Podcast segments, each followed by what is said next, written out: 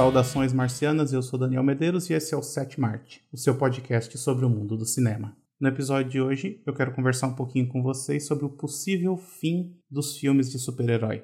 Será que a gente está se aproximando do final de uma era? Será que daqui para frente a Marvel não vai mais ter o monopólio dos cinemas que ela costumava ter? Será que a pandemia teve algum papel nisso? E se acabarem os filmes de super-heróis, o que, que vai vir depois? Essas são algumas das questões que eu vou tentar responder hoje, e aí para isso eu vou contar com a participação do Alexandre Link. Alexandre, primeiramente, muito obrigado por ter aceitado o convite e se apresenta aí pra gente quem que você é. Olá, boa noite. Eu que agradeço o convite, Daniel. É, eu sou Alexandre, sou professor da UNSU, do Programa de Pós-Graduação em Ciência da Linguagem, e sou formado em cinema, tenho doutorado em literatura. Minha pesquisa, apesar de ser formado em cinema, minha pesquisa é bastante em quadrinhos, e tenho o canal YouTube Quadrinhos na Sérgio.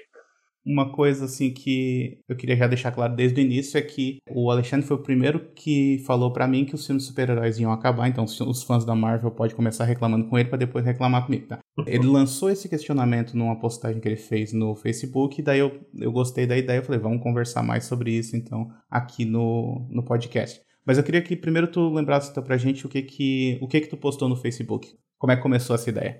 Ah, tá. Não, na verdade foi uma especulação, né? Não é uma previsão, assim, sentido, ó, oh, eu consultei os astros e, e, tal. Mas a gente pode olhar a história do cinema por diferentes pontos, né? Uh, sobretudo a história do cinema mainstream, cinema pipoca. E uma das maneiras de tu olhar é como que esse cinema pipoca ele parece fazer ressonância às sensibilidades, às ansiedades da população do povão naquele momento, né? Se a gente olhar para o cinema de super-heróis, né, é, tem uma teve, diferentes ciclos né, do gênero super-herói, mas a gente vê que essa última leva de cinema de super-heróis ela veio muito acompanhada da ascensão de discursos muito ligados ao empoderamento pessoal, a de você conseguir uh, superar desafios, né? Isso tanto à direita quanto à esquerda, né? Do espectro político, né? E o super-herói ele metaforiza muito isso, né? O super-herói é aquele cara que, a partir de uma determinada jornada, consegue, com seus superpoderes, na maneira como ele vai se empoderando, ele consegue, às vezes, num instalar de dedos, resolver a situação.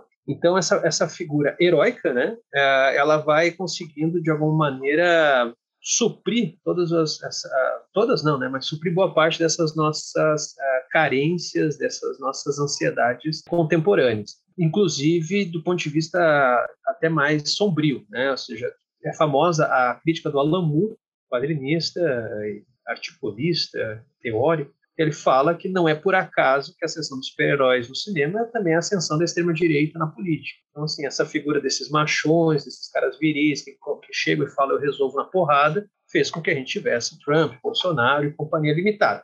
Ele também fala sobre uma questão de, de um apego muito grande ao passado também, né?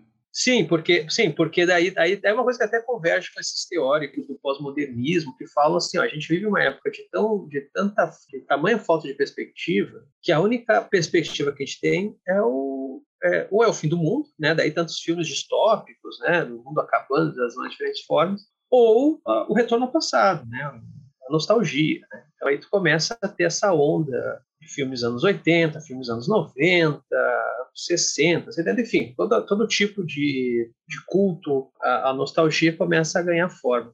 Certo. E eu acho interessante tu falou do, dessa questão de, de como que, de certa maneira, reflete a sua época, né? Porque eu estudo, eu estudo o terror, então o terror, ele, ele eu acho que ele até faz isso de uma maneira mais direta, assim. É, o terror busca refletir o medo de uma sociedade, da sociedade contemporânea e a sua produção, né? Uhum. E aí, principalmente, ele é, ele é muito moldado pela ideia de grandes catástrofes. Apesar de ele também se moldar por, por pequenos eventos, às vezes são as grandes catástrofes que, que são mais visíveis na tela.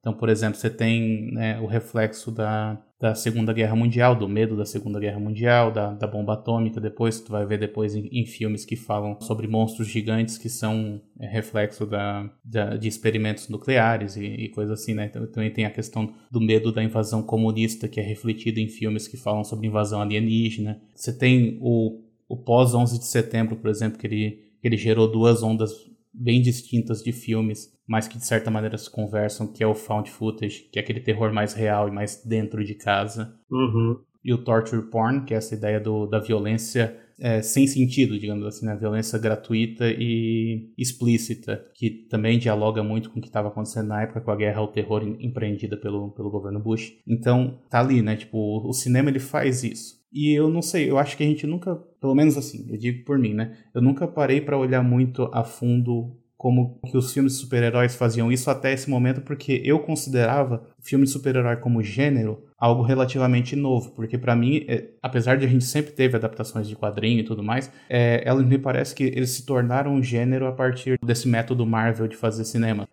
É, é, o, é, enquanto gênero, sim, mas, por exemplo, a gente pode olhar alguns fenômenos pontuais. Pega o exemplo do Superman de 78, né, que pode se dizer, inclusive, como o pai do gênero, né, assim, o primeiro filme, o primeiro grande filme de super-herói. Não foi o primeiro filme de super-herói, mas o primeiro grande filme de super-herói. Se a gente for olhar bem, o Superman de 78 foi um filme conciliador de um Estados Unidos dividido. Se tu, se tu for olhar muito bem, o, os Estados Unidos que sai do final dos anos 60 e dos anos 70 é um, é um Estados Unidos polarizado politicamente por causa dos movimentos sociais, por causa da contracultura, é, por a guerra do Vietnã, contra a guerra do Vietnã, e esses ícones, a, a figura de um ícone nacional, ela não tá, não estava em alta naquele momento. Né? Pelo contrário, por mais que houvesse movimentos de reapropriação, inclusive da bandeira americana, esses movimentos eles disputavam uma narrativa sobre o que era ser americano. Né? Pensa, por exemplo, um filme muito bom, qual é o ano certinho do Easy, o, o Easy Rider? O... É, 80, é 68, né? É 68, né? É, ele mostra muito bem isso. Há ali uma disputa do, da bandeira americana, que é ser americano a partir uh, dos seus ícones mais óbvios. Ele está aqui como 69, tá? Mas ele deve ter sido rodado antes. E o Superman 78, ele vem, num, vem assim no momento, ele surge no momento tentativa de conciliação nacional, né? De tentar dizer, olha, precisamos, temos um ícone que é um cara que é uma espécie de bom moço, né? Um cara super boa praça, legal com todo mundo, indistintamente legal com todo mundo e que está aqui para nos salvar dos grandes desastres. Né? O Superman não é o cara que bate, porque se ele bater em um vilão, ele desmonta o cara. Não é, é. a principal tarefa do Superman, sobretudo se Superman do cinema, né? desse cinema, assim, eu digo ali do, dos anos 70 e 80, não era dar soco, né? era impedir um avião de cair, era, ele, era o, ele era o anjo dos grandes desastres. Hum. Então. Era explodir bombas nucleares, né? Mandar elas para o Sol. Isso, exato. Então ele estava ali justamente como essa tentativa de dizer: olha, nossas tensões precisam diminuir, nós precisamos nos unir como nação. Né? Então ele vem com esse discurso nacional, mas ao mesmo tempo uma tentativa de distensionar, inclusive, as ansiedades referentes a até mesmo os medos externos. Ou seja, existe, os inimigos existem, não se trata de negar eles, mas a gente precisa se unir como nação e ao mesmo tempo acalmar, pacificar dentro da gente, encontrar o que a gente tem de melhor, né, nossos valores interiores, e é interior no sentido até mesmo do parquete, que foi criado no interior, né, buscar esses valores interiores, e a partir disso uh, tentar formular uma nova solução, né, em uhum. busca da paz. O, o Superman 4, o subtítulo é esse, né, em busca da paz. Então, tu vê como isso reflete já aquele momento. Pega já, por exemplo, os Batman que vão vir depois do final dos 180, dos anos 90, já é uma outra, já é uma outra vibe. Sim, é verdade. Mas e tu acha também, falando especificamente sobre essa questão de conciliar uma época, né? Porque eu sei que também, né, por trás da produção de um filme tem muito mais coisa envolvida. Mas eu digo assim, especificamente sobre isso, a escolha de fazer um filme do Superman e não do Capitão América, por exemplo, seria para não ser tão escrachado essa ideia de que porque ele, ele, o Superman seria o cara que ele, pô, ele tá praticamente vestindo a bandeira americana, só que ao mesmo tempo ele não, não tá escrachando isso na tua cara, ele não leva América no nome, por exemplo, ele pode, ele pode ser visto como universal. É, pode ser que é um nível consciente, sim, mas naquele momento a explicação principal para isso é, é, do ponto de vista material mesmo, né? Ou seja, o Superman vendia mais, a DC já estava ali. Eu não lembro uhum. se naquele momento a DC já era da Warner, né? Eu acho que já era. Então era um filme, uh, era um filme mais óbvio a ser viabilizado, né? Enquanto que o Capitão América ainda era um personagem ali da Marvel, não tão popular quanto o Superman, e que a Marvel não tinha ainda um estúdio para chamar de seu ou uma parceria uh, parceria robusta que pudesse viabilizar uma produção daquela. Né? Então foi mais ou menos mais por, era o que tinha na mesa, né? Uh, era a produção mais óbvia para aquele momento. Né? E ele vendia mais do que o Batman também, sabe dizer? Em 78, sim. Ah, tá. Depois poderia ver os dados precisamente, mas Superman, Superman vendeu, Superman sempre vendeu muito bem até os anos 70. Né? Nos anos 80 começa a cair o império do Superman. A Marvel começa a vender mais, né? Isso nos anos ah, no, no, até o que fala que a Marvel começou a vender mais imediatamente, não foi, não foi. Eu não sei se isso, talvez no último ano dos anos 60, não sei. Talvez no finalzinho da década, talvez alguns títulos da Marvel começaram a encostar, mas Superman vendia bem pra caramba. Né? O resto da DC vendia mal, mas Superman vendia bem. E o, nos anos 70, o Superman continuou sendo ali uma espécie de, de figura monopolizante ali do, da DC Comics. Mas nos anos 80, daí isso acabou, né? Principalmente dentro de casa, né? Porque daí houve, começou a ascensão do Batman. Né? Aí teve essa gangorra que virou e que até hoje vira. Até hoje o Superman não consegue mais ter a popularidade e as vendas que o Batman tem. Isso também diz muita coisa, né? Sobre por que que dos anos 80 para cá o Batman virou esse ícone tão mais relevante que o Superman. É, mas então é, eu vou querer me aprofundar um pouco nisso, mas a, a, minha dúvida então é a seguinte: tem a ver também com o fato de que a lembrança da série de TV do Batman estava ficando meio que esquecida na, na mente das pessoas, daí o, o, personagem se, se transformou, porque a série, a série de TV do Batman, apesar dela ser icônica hoje, ela pode também ter prejudicado um pouco da imagem dele. A série dos anos 60, assim, ela foi uma série de três temporadas, ela foi de 66, durou 66, 68 e ela tinha uma estética camp, uma estética kitsch, né, assim, uma coisa cafona e gay. Foi daí que houve essa associação extremamente forte do Batman como é, o Batman e Robin como gays, então, embora isso seja um discurso dos anos 50. Mas aí o lance é o seguinte, que ainda em 69, final de 68, último mês de 68, em dezembro, já houve um esforço de reformação do Batman. O Batman deixa a caverna, o Robin vai para a universidade tal. Isso vai acontecendo gradativamente nos anos 70, nos quadrinhos, né? E nos anos 80 isso uh, explode, né? Principalmente a partir de 86, com o Cavaleiro das Trevas do Frank Miller, e aí vem uma leva, né? A Piada Mortal do Alan Moore, o Batman também do Frank Miller, do Marcio Shelley, a Asilo Arkham do, Dave McKean e do Grant Morrison, vem, um monte, vem uma porrada de, de quadrinhos bastante adultos do Batman, que culmina em 89 com o filme de Tim Burton. E aí aquilo ali produz uma Batmania e que, de vez, sepulta a relevância do Superman. Não é à toa que dentro dos anos 90 eles têm que matar o Superman, ressuscitar ele, fazer o diabo para ele poder voltar aos noticiários, porque era um personagem que estava em franca decadência. Uhum.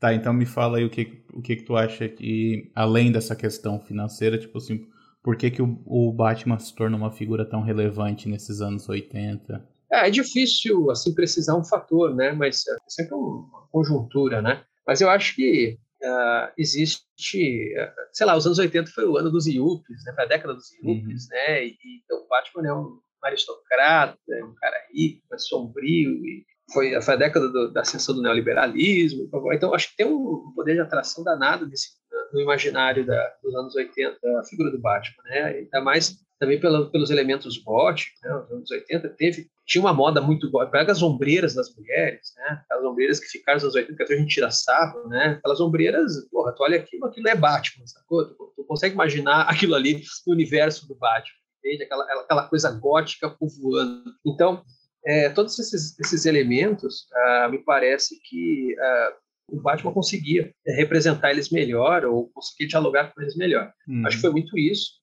assim também pelo fato de que houve uma explosão de violência urbana e tal, então essa ideia do vigilantismo ele acaba ganhando também um teve aquelas teve a operação famosa em Nova York de tolerância zero, então assim houve um esforço das grandes metrópoles americanas de combate ao crime e tal. Então, assim, a figura do vigilante se tornou mais interessante do que de um superpoderoso que não existe e tal. É, então, a, o Batman, que não, a gente pode lembrar, tem que lembrar que não, só, não foi só o Batman que acendeu nos anos 80, o Batman gerou filme, né? Mas também foi a década que acendeu o Justiceiro. Que também gerou filme, mas, né? É melhor esquecer, né? É, é gerou um filme com o Dolph Lundgren, mas é, mas é simbólico que saiu esse filme, né? É. Então, assim, foi uma década que produziu esses, uh, esses heróis, uh, esses vigilantes soturnos, sombrios, uh, em, em, mundos, em cidades corrompidas, porque Gotham é uma cidade corrompida, a vontade de Metrópolis, que é uma cidade de luz, moderna. É, então, tem muito a ver também com, a, com esse sentimento de ruína e de, de autocapitalismo que estava governando, que estava em, em voga naquele momento. O filme do Juiz Dredd com o Stallone também é, é nos 90 daí já, né? É, mas é um pouco já mais pro fim. O, o, o Stallone, do, do, Juiz Dredd Stallone já é faz um pastiche disso, né? Enquanto o... Sim, sim, mas eu digo que eu acho que ele tenta não consegue, mas ele tenta aproveitar um pouco dessa, dessa temática dessa sociedade destruída também. Sim, sim. Só que ele não ele não se leva a sério também, né? Problema do Juiz Dredd do Stallone é o problema do, das adaptações do Juiz Dredd fora do, da, do, Reino Unido, né? fora da Inglaterra, na verdade, especificamente. Porque o Juiz Dredd é uma paródia do fascismo. Né? Ele, é um, é um fascista, um regime fascista e tal, e os, os ingleses têm um jeito muito à la Monty Python de tirar sarro do fascismo não criticando prontamente, mas é, elevando o tom, né? Que nem tu pegar, sei lá, carona com alguém, se alguém, se teu caroneiro te dizer assim, ah, eu acho que tem que, tem que tirar os mendigos tudo e botar num campo de concentração, tu fala, eu acho, inclusive, que tem que botar fogo e fazer um churrasco as carnes, com a carne deles, entende? Assim, tipo, esse é o humor deles, assim, eles pegam e aumentam o tom ainda mais, né? Tipo, não, vamos, eu, eu digo o humor deles, eu digo o humor da Chutal Zenit, que é a revista que é o Juiz Dredd. Então eles pegavam, dobravam o tom, dobravam a aposta. Uhum. É, os americanos não sacam isso. Eles olham para o Juiz Dredd e eles acham realmente que o cara é um herói, sabe? E aí o filme do Stallone vai muito nessa linha, assim, de tentar heroificar ele, e, e aí essa, esse, esse, sarcasmo vai embora. Então é um filme meio desencontrado. Está numa distopia, mas a distopia não é vista como distopia, então fica meio... É, mas na verdade eu acho que isso também é um problema geral ali da, desse... Porque a gente tem esses exemplos bons ali, como o primeiro, segundo Batman, como o primeiro Superman também, é, mas de uma maneira geral me parece que esses primeiros, esses filmes que saíram, não não primeiros, né, mas esses filmes saíram na década de 90, início dos anos 2000, eles ainda não estavam, me parece que entendendo bem o que que era, sabe, um, uma história de super-herói, qual era, qual era essa, esse material de origem, o que que os quadrinhos estavam querendo dizer com isso. Eles pegavam às vezes só uma, uma iconografia, alguma coisa que tentava fazer uma coisa completamente diferente. Sim, sim. É, assim, havia, inclusive, inclusive às vezes havia até uma espécie de vergonha, né? Então certos elementos eram abandonados, né? Por exemplo, no filme do Dolph Lundgren, do Justiceiro, que a gente acabou de mencionar, ele não tem uma caveira no peito, né? Se eu não me engano, ele não tem. Então, o elemento mais icônico foi abandonado, porque soava ridículo, né? Então, ah, não vamos usar. Uh, outra coisa também, né? Uh, o último, me parece que o último diretor a ter vergonha uma certa vergonha do que fazia foi o Christopher Nolan com, a trilogia do Batman. E olha que já está falando de 2000, a primeira década dos anos 2000, né? Que alguns elementos ele procurava ser discreto, né? Então, por exemplo, pega ali o, o último filme, o The Dark Knight Rises, Robin é um, não é um cara fantasiado de Robin, Robin é um nome próprio. Então, assim, tem, tem uma espécie de, de, certo pudor, assim, de, tá, eu tô adaptando quadrinhos, mas eu não vou fazer essa coisa meio a lá videoclipe da Lady Gaga. E a Marvel não, a Marvel ligou, hum. foda-se, né? A Marvel falou assim, não, vou fazer sim. Então o pessoal vai estar com fantasia colorida, parece de borracha mesmo. A Marvel foi numa direção muito, muito diferente, né? Porque ela pegou e disse assim, bom, sabe essa cultura cosplay? Eu vou fazer com que, com que os atores pareçam que estão fazendo o melhor cosplayer possível, sabe? Assim, tipo, o Thor parece um cosplay de Thor, e também parece um cosplay de Capitão América. Bons cosplayers, mas é cosplay aquilo. Não é, não é um negócio que é para ser prático, né? Não é a, a orelhinha da mulher gato que na verdade é o óculos isso, dela que ela virou para cima, isso. sabe? Não, não, não.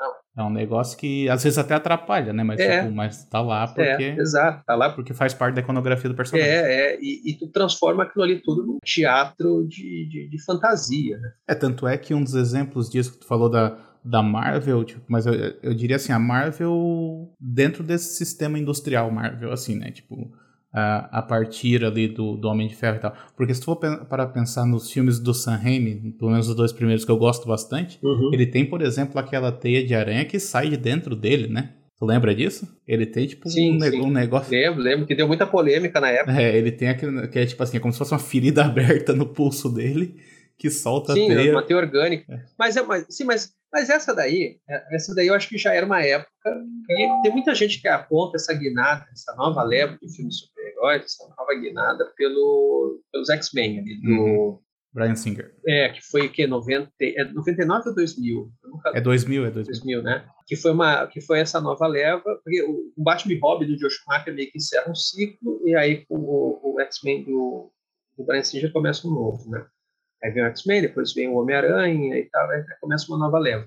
E faz sentido, porque assim, são, são filmes que eles uh, tomam muitas liberdades, né? Por exemplo, pega o X-Men do Brian Singer, eles estão todos de uniforme preto, não tem esses uniformes coloridos, os quadrinhos e tal, mas, ao mesmo tempo, eles procuram trazer, como faz o Nolan, uma explicação lógica para as, para as adaptações que eles fizeram, ou seja, não é uma adaptação no sentido quase de vergonha ou de repúdio de, de, de material original, dizer, ah, isso é muito ridículo, não vou usar. Não, é dizer assim, olha, para essa história que eu estou contando, não ia funcionar eu botar o cara assim no assado. Então, por exemplo, no caso do Sam Raimi como Homem-Aranha, é, é muito coerente, na verdade. Né? Por exemplo, uhum. como é que vai explicar naquela história ainda por cima que, além de tudo, Peter Parker é um gênio capaz de inventar só ele, mais ninguém, uma máquina que, que consegue produzir teia sintética, não sei, que é um troço realmente muito forçado. Né? Então é mais fácil botar que aquilo ali tá, é mais um dos poderes que vem junto com todos os outros e tal, e segue o baile. Né? E apesar de ter dado polêmica antes disso, me lembro que depois que o filme saiu, eu não, não, eu não vi muito não, não, não, não, é, não é um negócio, não foi um negócio que não impediu ninguém de ver o filme, né? É. Na verdade, tipo assim, se for parar pra pensar, ah, faz mais sentido do que, por exemplo, aquele Peter Parker lá do, do Andrew Garfield, que Aí ele tem o lançador de teia dele e tudo mais, mas aí tem a namorada dele que tem 17 anos e é praticamente a CEO de uma empresa multibilionária lá que tem acesso a todos a todo, tá ligado? A todos os escritórios, todas as salas secretas lá da, é. E ela tem 17 anos, ela tá fazendo estágio lá dentro. Sim, então, sim. nessa tentativa de tentar explicar demais, tem coisa que talvez não precise realmente sim, explicar, né? Mas, uh, assim, eu tenho um carinho muito grande pelo, pelo X-Men do, do, do Brian Singer. E principalmente porque, tipo assim, é... Eu vi esse filme no cinema e tudo mais, e foi um dos primeiros filmes que eu vi que, tipo assim, é... eu consegui enxergar, porque né, eu tinha o que, meus 14, 15 anos quando eu vi esse filme no cinema. É... e aí eu consegui enxergar um, um, subtexto, sabe, por trás desse filme que, tipo assim, meu Deus, ele tá falando de outras coisas que não é só de super-herói, sabe? Tipo, uhum. ele tá falando ali sobre preconceito, e aí depois tu vai, é, tu vai descobrir também que o Brian Singer é, é, um homem gay, então ele tá, tá direcionando ainda mais esse discurso uhum. dele pra, tipo assim, é para isso. Eu sei que hoje em dia não, não se pode falar bem do Brian Singer, né? Mas não dá para negar o trabalho que ele fez nesse filme. Uhum. E, e a revolução que, que se iniciou a partir de um, da visão que ele, que ele colocou para um... Porque o Brian Singer não era, um, não era um diretor de ação, né? Ele era um cara que, que ele fazia esses dramas mais intimistas e tudo mais. Ele faz, ele faz ali um thriller, uma coisa assim, com suspeitos. Mas aí deram um filme de super-herói para ele. Eu lembro que eu acompanhava as notícias na época e falava, pô, mas será que vai combinar e tudo mais? É, mas isso é um caso que você tá falando aí que é interessante ressaltar que até o, surgir o modelo Marvel, com algumas exceções, filmes de super-heróis eram diretores, com todas as aspas do mundo, porque isso se de Hollywood necessita todas as aspas do mundo, eram diretores mais autorais, né?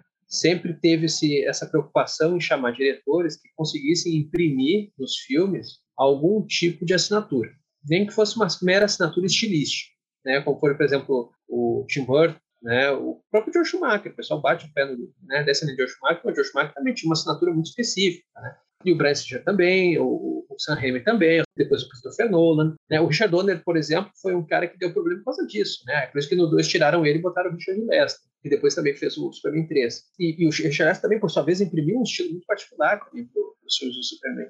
Então eram caras que tinham essa capacidade de, de, de assinar os filmes, né? mesmo nesse contexto de, de hollywoodiano, que a gente sabe que tem 500 outras pessoas metendo BD. Quando tu chega nesse modelo Marvel, é um modelo que eu acho que é muito copiado do que foi do que fez a MGM historicamente com o 007. Ou seja, o diretor não conta muito. Né? Tem uma história que se conta de bastidores, eu não sei até hoje o quão ela é verdadeira, que o Spielberg, lá no início de carreira, se ofereceu para dirigir um 007. Ele era fã. E aí eu, eles não toparam. Usaram o Spielberg. Por quê? Porque o Spielberg já estava, era um diretor em ascensão, eles achavam que o Spielberg ia dar, um, ia dar uma cara para o 007 muito singular. E recusaram o Spielberg. Aí o Spielberg ficou puto e criou Indiana Jones. Se essa história é verdadeira ou não, mas ela serve de alegoria, porque uh, tu pega os filmes 007, a gente nota diferenças uh, de, de, períodos, de ciclos, de ciclos nesses filmes. Mas a diferença entre diretores, tu tem que procurar na, muito na sutileza, porque são filmes muito controlados por estúdio. Tu pega os filmes da Marvel, tu, realmente não consegue identificar direito os produtos, quem são os diretores, tu, tu quase nem consegue prestar atenção, porque são todos muito parecidos, com exceção daqueles que justamente foram os que a Marvel concentrou menos interesse. Por exemplo, pega o Agentes da Galáxia. O Agentes da Galáxia tu consegue ver uma assinatura. Mas justamente porque o primeiro, eles não estavam dando muita bola, eles achavam que ele era um filme menor, eu não sei nem se eles estavam achando que talvez pudesse ser um fracasso. Aí o que aconteceu, o, como é que é o nome do diretor do Agentes da Galáxia? O, James Gunn. É, ele acabou tendo uma liberdade, e aí o filme saiu, né? Saiu com, saiu com uma. Você pode ver que é um filme que destoa muito. Sim, é por isso que é o meu, é o meu preferido da, uhum. da Marvel, assim como um todo. E essa guinada aconteceu principalmente depois do Vingadores 1. né? Porque ainda tu pega o primeiro Homem de Ferro, dá para ver que o John Favreau estava também tentando dar uma assinatura, o, o, o Hulk com o, ainda com o Edward Norton também tinha, tenta, tinha um esforço ali de, de tentar dar uma cara para lá. Aí depois a Marvel com o Vingadores 1 do Joss Whedon falou assim, não, a partir de agora a gente vai dar um jeito de os filmes terem todos uma mesma identidade visual, pá, pá, pá, e foi o que aconteceu, né? É, eles, é. São muito, eles são todos muito parecidos. É, eu, eu, eu, noto isso também, porque assim, é, tu falou antes da, da questão de que o, os filmes de super-heróis eram filmes de, de autores, né? Diretores autores. E, e me parece que hoje em dia o que acontece é que eles até tentam trazer, eles até procuram trazer diretores que têm, podem até ter uma veia mais autoral, só que eles me parece que eles tiram toda essa veia autoral dele e falam assim, tu tem que fazer o básico, sabe? Porque, assim, tu for parar pra pensar, tá? Tem. Não, não é tão forte quanto os, os diretores que a gente citou antes, como Sam Raimi, mas eles trouxeram Scott Derrickson para fazer Doutor Estranho, eles trouxeram o, próprio John Favreau, é uma, uma escolha bem inusitada, o, o Joss Whedon fazendo fazendo o, os Vingadores é uma, é uma escolha inusitada também. Aí eles ressuscitaram lá os irmãos russos que eles pegaram da televisão, do, né, do community lá e tal. Então, assim, eles não digo que eles, que eles trabalham com autores, mas eles trabalham com diretores que chamaram atenção em alguma coisa. E, mas me parece que quando eles trazem para dentro, eles falam assim, tá, mas não importa isso que tu fez antes. Uhum. Agora tu tem que fazer desse jeito, sabe? Enquanto que anteriormente, se for parar pra pensar, tipo, até o, o, Batman do Nolan pode gostar ou não gostar, mas não tem dúvida de que é um filme do Nolan. Sim, sim, tem toda a cara. Tá a cara dele lá o tempo todo. É, e, e, o problema que deu com o Snyder, a gente está falando muito dessa leva da Marvel, e a reação da DC, que foi uma reação toda errática, com série de problemas, foi que o, o Snyder verso tem muita cara de Snyder. Tem. Inclusive com a Mulher Maravilha, né? O primeiro Mulher Maravilha. Inclusive com a Mulher Maravilha, que. que é, nossa, eu me meti uma vez numa treta tão grande que eu fui falar mal da Pat Jenkins e falaram, ah, tá, aí, tá sendo preconceituoso e tal. Isso não é, cara. É, é, que assim, tu olha o que a Pat Jenkins já fez e tu olha o, Mulher Maravilha e tu vai ver que é um filme de diretora operária, sacou? Ela tá dirigindo aquilo ali com, com, com as duas mãos amarradas. Então, assim, tá, é um filme muito. Tirando questões muito pontuais, que dá para ver que vê que é uma direção de mulher, né? não tem plano de bunda, as, as Amazonas não estão mega peladas, porque quando o Snyder faz as Amazonas elas estão mais peladas e tal. Elas, elas trocam de roupa para entrar no filme dele, né? É, elas, elas, elas é, no, no, filme dele sempre é verão, né? E aí, o, é. aí, elas estão suadas e seminuas, né? É, só falta fazer o concurso da camiseta molhada. E aí, é. o mas assim, no caso da. É, tirando essas questões assim, que dá para ver que daí a Jenkins teve assim, algum tipo de cuidado, mas isso me parece também coisa de estúdio. Tipo, a gente botar uma mulher para mulher, a gente quer que, por sua vez, também faça aí um afago à agenda progressista, papai, sabe? Tudo isso, as pessoas olham para isso e batem pau, mas a gente tem que entender que isso também, é, isso também é fabricado, sabe? Isso não é uma coisa assim, não é uma revolta, uma luta, um levante. Não, eles estão eles estão ali querendo fazer, eles planejam tudo isso. Né? Não é uma coisa assim, como se fosse uma espécie de rebeldia da diretora. Não, isso está tá dentro do plano. Apesar de que, durante muito tempo, a DC quis fazer um filme da Mulher Maravilha escrito e dirigido pelo Joss Whedon, né? Ele chegou a escrever, chegou a escrever roteiro, não é? Isso, isso. É, sim. Teve uma época em que ele era um, considerado um, uma espécie de, de ícone da representação feminina por causa da Buffy, né? E agora a gente tá vendo o que, que tá acontecendo uhum. com isso, né? Tipo, com, com essa figura bondosa Sim. que ele era. Né? Bondosa entre aspas, tá, gente? Vocês não estão vendo a minha cara, mas.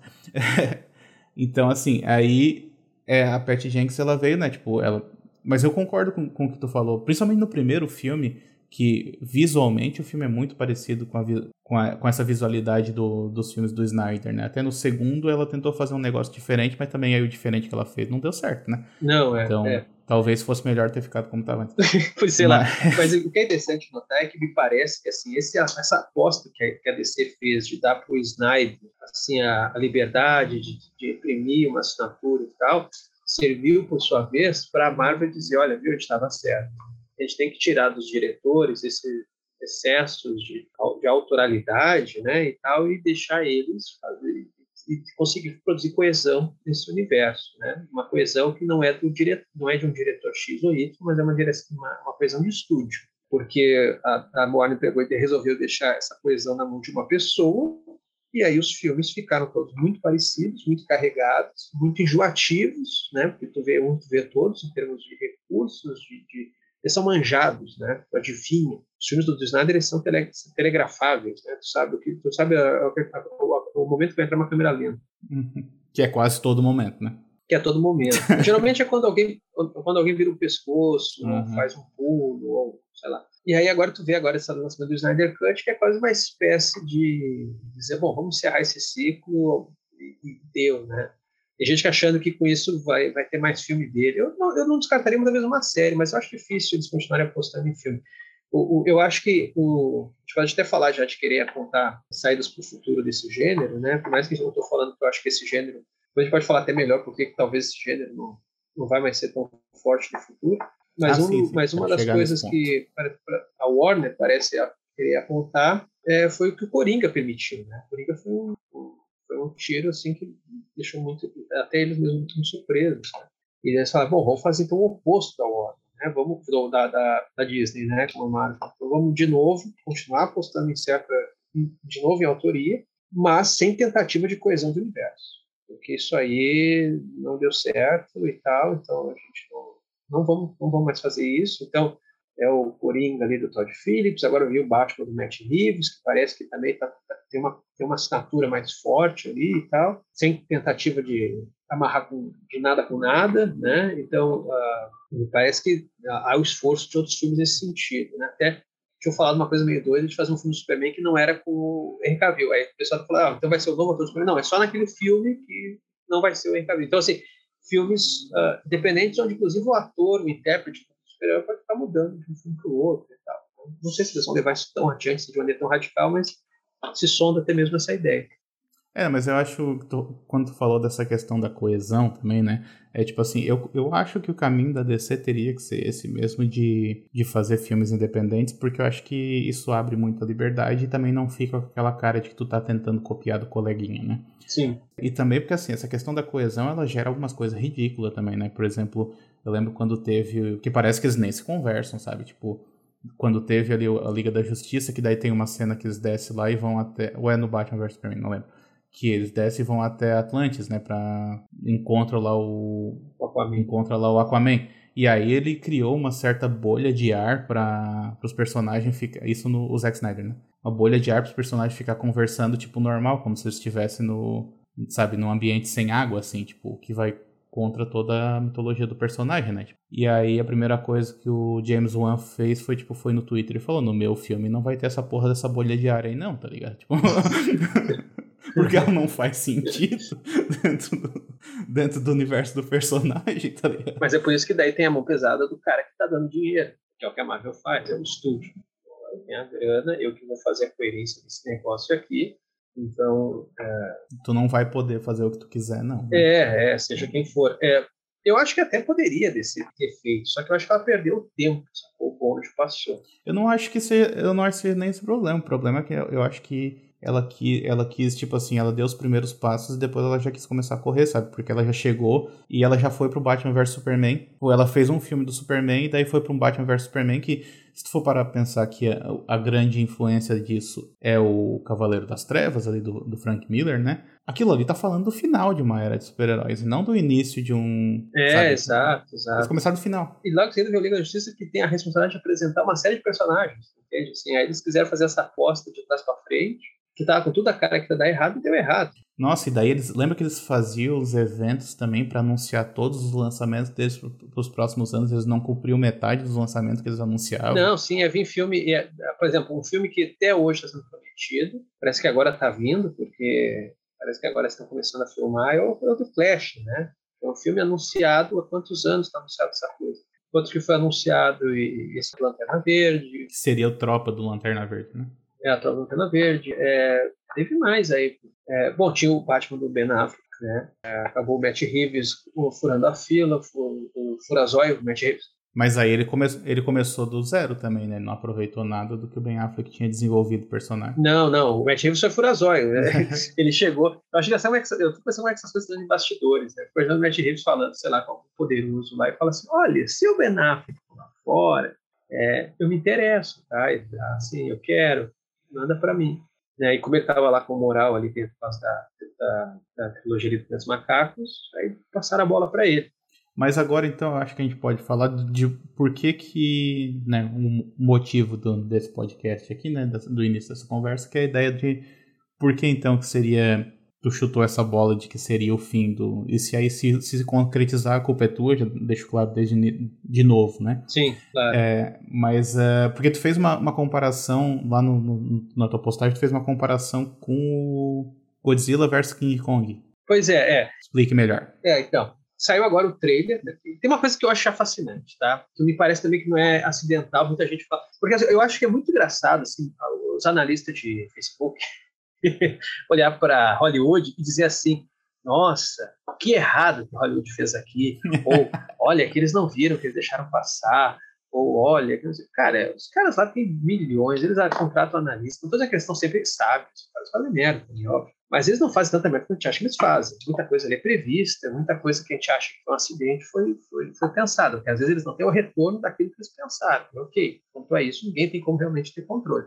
Mas não foi uma atitude impensada. No caso do Godzilla vs Kong, ele foi adiado por causa da pandemia, ok? Mas hum. o trailer foi adiado, posso estar, óbvio, a gente nunca vai saber isso, ou talvez só perguntando para sei lá quem, mas me parece que foi adiado o trailer de propósito. O trailer saiu dois, o primeiro trailer saiu dois meses antes do lançamento do filme. Eu nunca, eu não lembro de um exemplo assim na história desses blockbusters. Tu tem um trailer só faltando dois meses para o filme. Não teve um teaser, não teve nada, nada. Tinha uma foto que era uma foto do, Godzilla, do, do King Kong anunciou na cara do Godzilla, mas tinha, aquela foto não tinha sido liberada por eles. Aquela foto tinha vazado, na verdade, um, de, de brinquedo, que sempre vaza dos brinquedos antes, né? tinha usado de brinquedo. Aí quando vazou do brinquedo, daí o Warner acabou soltando aquela foto em alta definição. Mas assim, não tinha nada, nada, nada não tinha sinopse, não tinha porra nenhuma. Aí eles lançaram aquele trailer, aí tá, né? Deu um hype danado, foi um trailer, foi, até então, não sei se depois teve um outro, não sei se o Mortal Kombat veio depois superou, mas foi, até aquele momento, foi o trailer mais assistido na história uh, da Warner no YouTube, entende? Então deu um hype tremendo. E aí eu comecei a ficar pensando, e aí primeiro essa coisa de que a estratégia em si já é interessante, né? Então assim, não fazer mais trailers tão espaçado, concentrar o hype para ficar pautando os YouTubers, ficar pautando a, a, mídia, a mídia como um todo, porque aí eles ficam um pouco tempo falando aquilo, não dispersam o assunto até chegar ao lançamento do filme. É a estratégia da Netflix, né? É, é, exato. A Netflix já faz isso há muito tempo. Então me parece que as coisas estão mudando. Eu acho que não. É, ele pode ver que a, a Marvel está prometendo muito filme para o final do ano, mas não saiu nada até agora nada. Os Eternos, né? Para ser agora no final do ano, tá? tem data, eu acho já. Não tem, não tem uma foto. Uh, tá para vir o filme do Mestre do Kung Fu também, né? Saiu, também coisa, não saiu nada. Eu acho que o filme também está para ser lançado esse ano. Não sei, uh, pode olhar aí os calendários dos filmes, mas tem muito filme que está para ser esse ano e que também não teve divulgação nenhuma de imagem, coisa e tal. Acho que o único que teve foi o da Viúva Negra, porque já tinha começado antes, né? É. Então, assim, são filmes que estão. Eles estão tudo. Eles mudaram a estratégia. Mas, assim, ah, em paralelo a isso, tem um fato interessante quando a gente olha o Godzilla vs Kong. O, os dois personagens são personagens que se tornaram muito populares, não por acaso, em épocas subsequentes a grandes desastres. Então, por exemplo, pega o King Kong, o King Kong é de 33. Em 29 a gente tinha tido a Grande Depressão. Então foi uma crise, né, crise econômica ferrenha, pegou o mundo inteiro. E então me parece que faz todo sentido uh, para a sensibilidade norte-americana ali, estadunidense daquele período, lidar com uma grande besta com a qual eles, uh, que eles não conseguem domesticar. E que é uma ameaça para todo mundo, né? É uma ameaça para todo mundo. E, ao mesmo tempo, tem um conteúdo ali, é, por, é, tem um conteúdo altamente racializado, né? Porque não se trata de falar essa coisa racista, né, de associar negro com macaco, mas o filme o filme se serve disso. Não dá para negar isso, que o filme se serve dessa associação indiretamente. Não, ele se serve. Inclusive, tem, tem várias discussões, é, artigo, livro escrito sobre isso. Tem aquele livro Horror Noir, que é sobre a representação negra no, no, no cinema de terror, e eles usam bastante o exemplo. É, ela, né, autora. Ela usa bastante o exemplo do, do King Kong por causa dessa questão de, da maneira como ele, como ele é transformado na figura do outro. E aí o outro é sempre visto como um monstro, como o animalizado é. como o vilão, né? Então é, é uma representação ali, é clara. Né? O que surge ali do, desse gorila gigante é a figura desse, desse negro imenso, né? esse negro quase abstrato, mas que também pode é, pessoalizar, fulanizar, né? Dá para ele uma forma humana, né? Esse negro imenso que se apaixona por uma loira, que rouba a loira, né? Literalmente rouba. Então tem essa ameaça do, da, da alta sexualidade, né? Da... Tem ameaça sexual uh, e que é indomesticável. Né? Quando está levado para a civilização é indomesticável, os calos arranha-céus invadem o espaço da urbe e é o único jeito de matar ele é no tiro.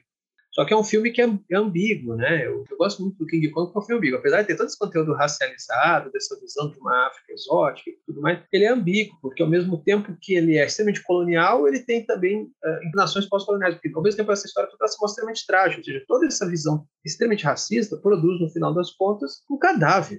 E a morte dele é trágica mesmo, né? Não é um ato de heroísmo, né? É, a gente tem empatia por ele no final. Não, é a morte dele não é, a gente não torce por quem tá matando, a gente, uhum. torce, a gente torce por ele, né? Então, assim, é um filme, eu, eu acho um filme muito ambivalente, muito, muito, muito. Daqueles filmes, assim, difíceis de tu, de, de tu querer botar numa, nessa coisa maniqueísta da filhinha dos filmes do bem e do mal, sabe? Ah, defende valores que eu sou a favor e defende valores que eu não. Ele consegue fazer as duas coisas ao mesmo tempo. Mas, enfim, ele tá ali muito ligado vem logo na esteira da Grande Depressão e tal, então lida com esses monstros. Né? O, monstro gigante parece que ele vem sempre depois desses grandes desastres. No caso do Godzilla, isso ainda é mais evidente, porque o Godzilla é de 54, né? 45 teve a bomba de Hiroshima e Nagasaki, e tem uma particularidade sobre o Japão. No Japão não se podia falar, até mesmo tinha lei sobre isso, é, mas era também uma questão cultural. Ah, não se falava sobre as bombas. As bombas começaram a ser faladas amplamente, inclusive nas escolas, só nos anos 70 demorou o quê? Demorou uma geração. E eles basicamente começaram a falar eles viram que os mais novos nem sabiam direito o que tinha acontecido. Aí começou a bater quase um pânico geracional. Bom, vocês não sabem nem o que a gente sofreu. Peraí, vamos ter que contar esse negócio. Então, nesse meio tempo, né, entre, entre 45 e 70, é, é, entre 45 e anos 70 e tal, saíram várias produções, algumas mais óbvias, como, por exemplo, do, do Kurosawa, o Anatomia do Medo, né, e tal, e outras mais alegóricas. E uma dessas uh, mais alegóricas é o Godzilla, 54. Então, tu tem ali uma figura que é, que é muito chega a ser até um tanto óbvia, né? É um monstro que vem do além-mar, assim como a, o Enola Gay veio trazendo a bomba, né? o avião veio com a bomba, solta, solta um radioatividade pela boca. que é a melhor característica dele. Solta, destrói a cidade inteira e volta para o mar. E a partir dos, do 2, é, mas principalmente dos, depois dos outros filmes, é, ele se torna uma espécie de aliado inconveniente, como foi a ocupação americana. É um aliado inconveniente no sentido de que ele está ali para nos proteger ou para impedir, não exatamente proteger, mas é, impedir que outros monstros proliferem, mas ao mesmo tempo, quando ele vem, ele também destrói tudo junto, né? Então, assim, ele funciona como uma alegoria muito boa porque os japoneses estavam vivendo e, e era uma maneira de tu falar do incomensurável, do, daquilo que não se traduz em palavras, pra, o Godzilla servir para isso, né? Mas quando ele vai para a América, daí ele perde muito desse subtexto, né? Tu diz dessa nova leva de filmes ou tu fala daquele de 98? Não, porque ele foi. Ele, é, não, ah, não, também. 98 ele é um lagarto, é. né?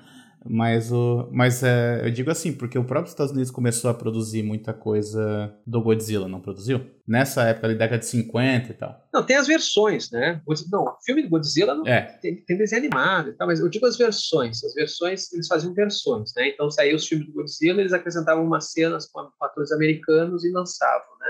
Mas não conseguia apagar esse subtexto, né? Por mais que eles botavam algumas inserções, esse subtexto não apagava. Ah, sim, sim porque eles, eles inclusive eles tinham dois, dois créditos de diretores. Eles tinham o diretor japonês Isso. e daí eles tinham o diretor americano. Isso. É, mas, mas, mas essa versão americana dos filmes eram só inserções, sabe? Eram poucas cenas que estavam meio ficavam muito estranhas. Assim, Realmente parecia que tu estava assistindo um comercial de bombril no meio do filme, assim, que parecia um negócio que não tinha muito a ver. Mas assim, ó, o, eu acho que essa nova leva de filmes aí que está sendo pela Legendary, né, que eles chamam de Godzilla Legendary, porque a Legendary, apesar de você falar Warner, a gente lembra que muita Warner, a Warner foi 25% da grana, 75% é a Legendary que está botando. E a Legendary uhum. é um estúdio que era americano, aí foi comprado pelos chineses, então é um estúdio chinês hoje. Então, na verdade, esse Godzilla está sendo um Godzilla chinês. É, a produção é americana, mas a, a, a, grana é chinesa. E não é à toa que eles estão investindo, a, a principal produção desse filme agora, Godzilla vs. Kong, está sendo na China. E até porque lá os cinemas estão abertos e tal.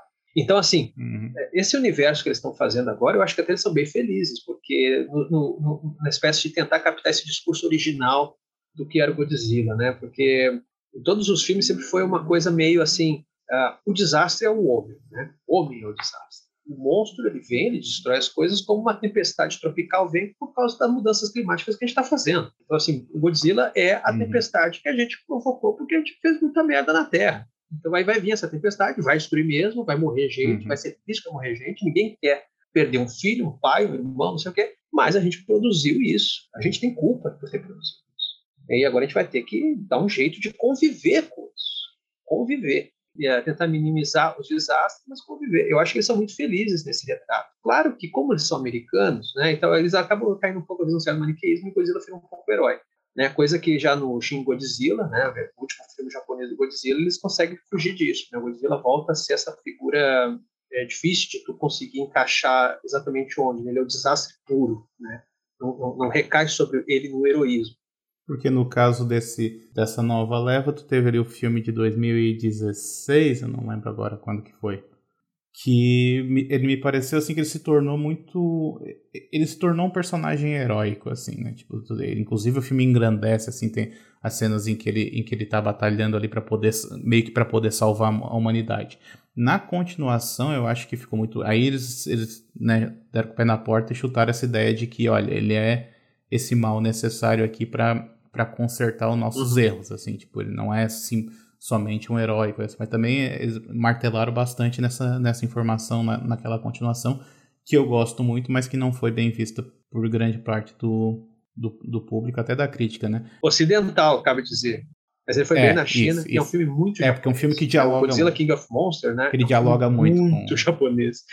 Eu, por exemplo, acho que eu prefiro, eu prefiro, é o meu preferido dos três, sabe? Porque eu gosto do, Godzilla do cinema japonês, hum. Godzilla, saca? Mas eu entendo o estranhamento. E eu, mas eu, eu gosto muito do, do Kong Ilha da Caveira, porque uhum. ali ele também ele chuta a, a porta e fala assim, foda-se, tá ligado? Tipo, ah, como é que era o como é que era o King Kong antes, como é que qual era a lógica que funcionava aqui nesses filmes. Não, foda-se. Eu vou fazer um filme que é uma comédia, tá ligado? Tipo, isso eu achei eu achei impressionante, porque os outros filmes eles se levavam muito a sério e esse dali ele falou: não, não, é, tipo, é pra ser uma comédia mesmo. Chamaram um diretor de comédia, um cara que tinha feito um filme anterior chamado Os Reis do Verão, que é um filmaço, e meio que falaram assim: faz isso aí, faz isso aí que tu faz. É isso que a gente tava falando da Marvel antes, tipo assim, chama o diretor de um filme independente e tira todas as liberdades dele, me parece que aqui foi o oposto. A gente tá te chamando justamente porque tu, tu faz esse tipo de filme e a gente quer que tu continue fazendo isso. Uhum. E o Kong, ele é, ele é engraçado, cara. Tipo, ele é.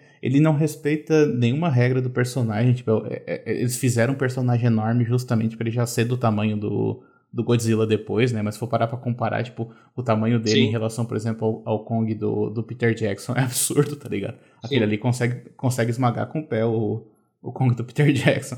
Então é. Eu, eu gostei demais, assim, eu gostei demais da, da leveza que o filme traz, porque ele, ele é meio Tipo assim, tu vê que aqueles personagens são extremamente estereotipados. É, isso para mim é, trouxe uma leveza que eu vejo bastante na continuação do Godzilla também, no King of Monsters, né? uhum. né? Apesar de que ele até experimenta se levar um pouco mais a sério, mas assim, não muito, não dá para tu levar muito ele a sério. E aí o, o, primeiro Godzilla ele vai por outro caminho. Uhum. É, Agora, o que é interessante de todos eles é essa noção da, da humanidade como vilão. Por exemplo, eu tenho quase certeza que eles vão manter esse discurso agora no Godzilla vs. Kong, porque o vilão vai ser o Mecha Godzilla. Né? Uhum. Então, sendo o vilão Mecha Godzilla, eles concluem esse discurso de que o vilão é a humanidade. A humanidade é tão vilã que ela produz o seu próprio caju, que com certeza é, é o pior dos monstros. Né?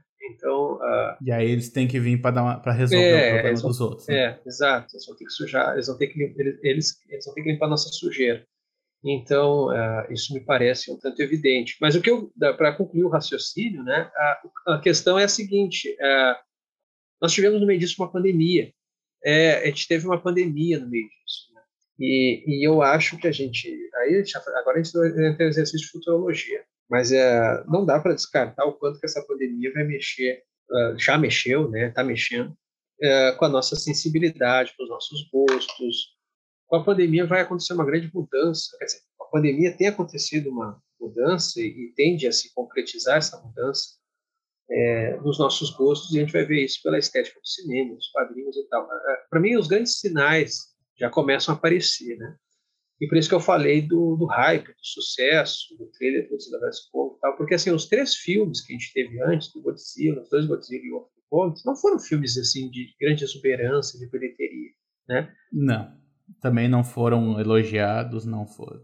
É, por sua vez, pode-se dizer que o interesse agora está renovado porque é um, porque é um cross, né? um crossover e tal e tal. Mas uhum. eu também acho que não, não é essa explicação ela, ela, ela é parcial, que ela pode dar ponto, mas eu acho que ela não é ela não é total, porque a gente teve outros crossovers aí que ninguém deu muita trela, sei lá, Alien versus Predador, Fred versus Jason, uh, e passou, sabe? É, eu acho que está em jogo aí é que, assim como foi a Grande Depressão, assim como foi o Nagasaki, a gente passou por um processo traumático mundial, é, alguns lugares sofrendo mais, outros menos, nós brasileiros conseguindo a de seus que mais sofrem, de perceber isso tudo como algo com o qual a gente não tem, diferentemente do super-herói, a gente não consegue superar esse desafio. A, a gente não supera, supera a pandemia, entende? Assim, a, a pandemia é algo que, nesse momento, Pode ser que mais para frente, com as vacinas chegando, isso mude um pouco a nossa percepção do que foi a pandemia. Mas nesse momento, a percepção são de, de, de algo muito grande com o qual a gente não consegue lidar. A gente não consegue nem processar, não consegue processar o número de mortes, não consegue processar o quanto que isso mudou a nossa realidade. Ou seja, há uma dificuldade de processar. Até mesmo as pessoas que perderam entes queridos nesse processo, é, o luto é uma coisa muito difícil, porque tu não pode ver a pessoa, a pessoa depois está num caixão lacrado dentro de um saco, não tem mais nenhum toque, é uma coisa horrível.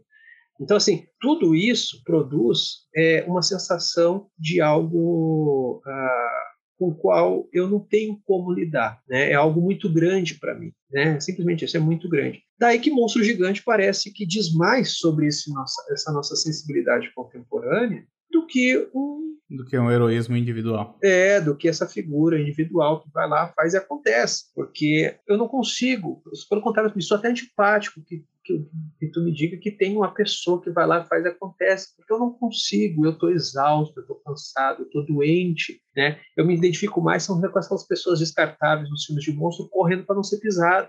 Uhum. Ou que um prédio cai em cima delas é, eu estou me sentindo muito mais como essas pessoas do que como um marombado que sai voando e, e consegue resolver as coisas num soco. Né? Claro que existe, claro que existe a tentativa de, de catarse, né, pelo justamente por aquilo que a gente não pode. Poderia Exatamente. ser, por outro lado, uma ascensão, né, uma, uma espécie de reforço ainda maior dos, dos super-heróis. Mas me parece, assim, olhando esses, esses primeiros sinais, assim, que, que não. Né?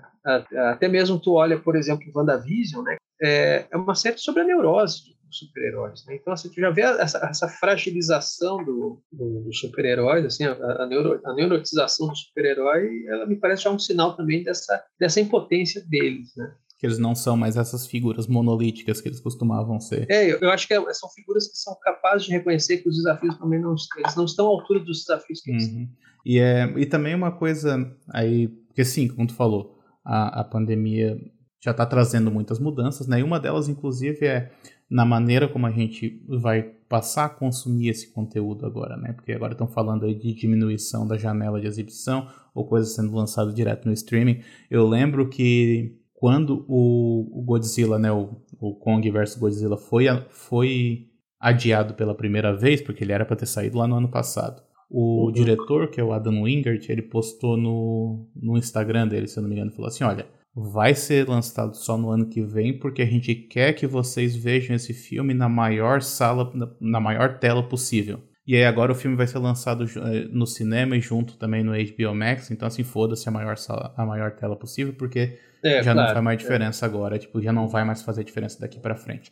E outra coisa que eu acho que pode pesar também é o fato de que a gente antes a gente tá, duas coisas.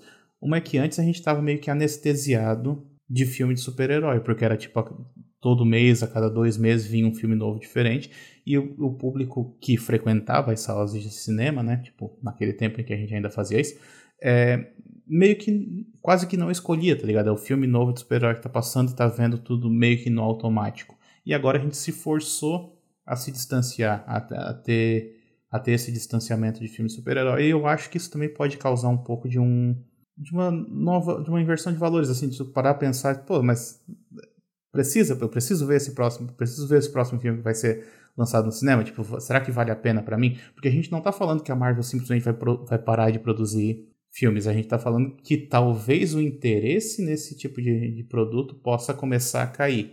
E aí uhum. talvez alguma coisa seja lançada direto no Disney Plus, porque ele já tá pago mesmo, então não faz diferença, né? É, e também outra coisa que eu acho que pode influenciar nisso é que assim, a Marvel ela, ela tinha esse plano muito bem estabelecido que durou 10 anos e que ele chegou numa conclusão com o Vingadores Ultimato. É, era o que eu ia falar. Todo mundo estava esperando por esse momento, para esse momento chegar. Agora tu pedir para querer estabelecer uma nova ameaça, pedir, tá, então daqui a 10 anos a gente vai concluir isso aí de novo também. Depois disso tudo, depois de. Né, a gente ainda tá passando pela pandemia. Não gosto de falar depois da pandemia, né, porque as pessoas agem como se não tivesse acabado, como se já tivesse acabado. Uhum. Mas depois de tudo isso que a gente já passou e, e todas essas mudanças estão acontecendo, querer esse tipo de, de engajamento com o público, eu acho que vai ser um pouco mais difícil de, Sim, até porque os figurões foram gastos, né? O que, que eles estão falando agora? É, estão pegando, estão querendo reaproveitar figurões que eles não tinham propriedade, como Quarteto Fantástico. X-Men eu acho um problemão, porque já foi reformulado duas vezes, vão reformular uma terceira. É, acho difícil eles conseguirem fazer uma coisa muito diferente, né? conseguir trazer uma novidade muito grande. É, a única coisa que eles podem trazer uma, uma novidade é o Wolverine, que foi associado eternamente ao Hugh Jackman, então qualquer coisa nova do Wolverine vai ser muito nova, né? Porque sempre só teve um. Uhum. Mas assim, Quarteto Fantástico realmente ali, eu acho que é um lugar onde eles têm, mas basicamente é só onde eles têm. Entendeu? O Quarteto Fantástico não segura. Antes deles, é. eles tinham tudo. Porque eles porque eles perderam os atores também, né? Tem isso. Até porque, porque eles envelheceram, né? Cara? tinha esses. velhos já. Porra, é. E o pessoal não, não, quer, não queria mais também. O Chris Evans já falou, porra, não aguento mais isso. Também. É, não, e, e, assim, ó, tem um negócio, né? Porque é, para mim tem alguns sinais já desse desgaste muito claro, né? Assim, uh, as notícias que se escutam sobre esse novo filme do Homem-Aranha, né? Vai ser de universos paralelos, né? vão aparecer os, os vilões dos outros filmes, talvez até mesmo o Homem-Aranha do, do Tobey Maguire pode aparecer, para mim isso já é sinal assim de, de, desgaste, sabe? O pessoal acha isso legal, mas para mim isso é muito sinal de, olha, pô, a gente vai fazer filme tributo. Né? Quando tu começa a fazer filme tributo, cara, é porque daí tu já tá, já tá dando tchau. Então a gente vai, vai buscar lá atrás coisa que já, já aconteceu. É, o que, que tu tem para contar depois do tributo? É. Vou contar o quê? Né? Então, assim, é, tu já tem, já, já tem sinais de desgaste, né? E agora estão muito dependendo desse escalão B da Marvel para continuar mantendo interesse renovado. Uhum. E aí teve essa pausa que tu falou. Então, assim, tudo isso ocasionou, assim, e, e aí teve a, e essa pausa não foi uma pausa qualquer, é uma pausa que veio e que mudou, inclusive, a nossa forma de percepção das coisas. Então, tudo isso faz com que a minha aposta, que eu posso estar muito errado, é que não é que vai acabar, vai continuar tendo. Eu acho que figuras como Batman, mesmo o Wolverine, acho que vão ter que continuar tendo filmes, enfim, vai continuar tendo filme de super-herói, né? É que nem dizer, é que nem dizer, ah, vai acabar filme, como se dizia antigamente, filme de western, né? Nunca acabou o filme de western, que acabou foram as ondas, né? Aquelas ondas. Sim, foi aquela, aquela ideia de que era o grande gênero de uma determinada época, ele deixou de ser, mas ele não deixou de existir. É, não, nunca se parou de fazer filme. Então, assim, vai continuar fazendo filme de super-herói. Agora, essa, essa hegemonia, ela, eu acho que ela está com os dias contados. E não é à toa, não é à toa, que os executivos já tem esse papo, eu vi notícia disso, tá? Assim, que os executivos se com um papo muito forte de que eles estão agora tentando ver se eles conseguem placar, porque eles não conseguiram placar, e foi o que eles tentado com os super-heróis, até que eles conseguiram, é a adaptação de game. É onde eles estão olhando. Porque, cara, hoje é óbvio, né? Assim, é, é, é juntar dois mais dois. Game hoje dá mais dinheiro do que cinema, sabe? Cinema, na verdade, é uma. A gente acha, ele sempre se acostumou, né? Que cinema ser assim a, a grande indústria cultural que dá mais grana. Já não é mais. Não é mais. Ah, hoje são, são, são os games. Então, assim, adaptar game é um negócio maravilhoso, porque tu já pega um negócio que já tem uma base gigantesca, não tem nem comparação. Então, assim, tu vai mobilizar esse pessoal. É óbvio, é óbvio que é muito mais interessante. Aí tu, aí tu vê que me parece que assim já é, uma, já é um balão de ensaio do Mortal Kombat. Eu, eu gravei um podcast duas semanas atrás falando justamente sobre adaptações de games para o cinema. E, tipo assim, é uma mina de ouro que eles ainda não souberam explorar.